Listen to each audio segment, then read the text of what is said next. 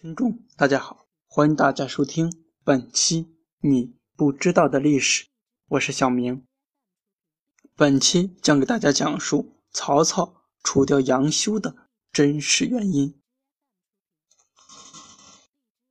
三国鼎立时代，有一位才子名叫杨修，他才思敏捷，聪明过人，学识超群，曾得到一代枭雄曹操的赏识和重用。被任命为总之万内的主播，成为曹操身边的一位不可多得的高级谋士。然而，就这样一位人才，却因为小小的鸡肋事件，最终被曹操杀掉。显然，区区的鸡肋事件不足以解释杨修被杀的原因，理由不充分。那么，我们不仅要问曹操当年草草除掉杨修。是因为嫉妒杨修的才能，还是别有他意呢？第一种观点认为，杨修之所以被杀，是因为其主公曹操生性凶残，心胸狭隘、自私，总爱嫉妒，忌讳自己下属的才能与自己相当，甚至超越自己。罗贯中的《三国演义》曹孟德计杀杨修中说。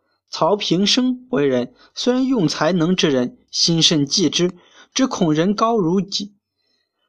可以证明这一点，除杨修之外，曹操嫉贤嫉妒性情下的冤死鬼，还有孔融。第二种观点认为，杨修之死恰恰印证那句老话：“聪明反被聪明误”，最终惹来杀身之祸，丢了自家亲亲性命。他总是自作聪明。恃才放旷，举止轻狂，导致曹操心中对其暗存芥蒂，暗暗忌之、戒备之。拿鸡肋事件来说，当时曹操作战失利，正为是是否退兵之事，举棋不定时，随口说了“鸡肋”二字。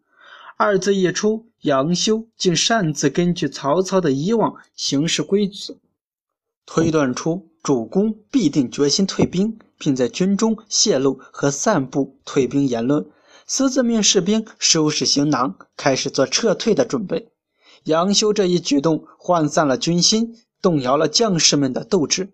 无论放在古代还是现代，这都是绝对不允许发生的。最终，曹操为了严肃军纪，秉公办事，杀了杨修。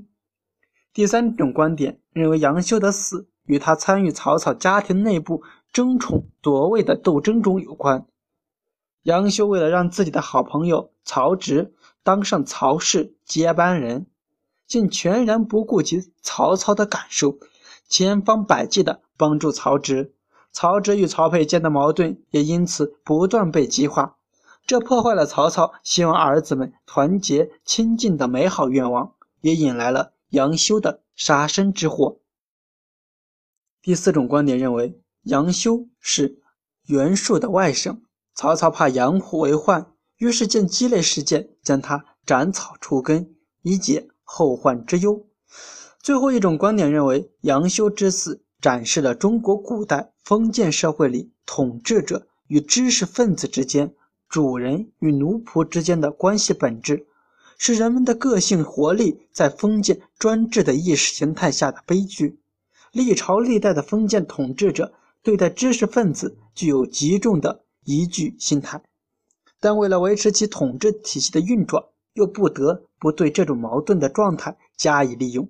杨修恃才放旷，不过为了表现现象，内在的关键是他冲撞了固有的神圣不可侵犯的封建等级秩序，最终酿成悲剧。杨修死因究竟如何？可能他自己致死。也没有弄得十分清楚，古人已经远去，身后只留下了团团迷雾。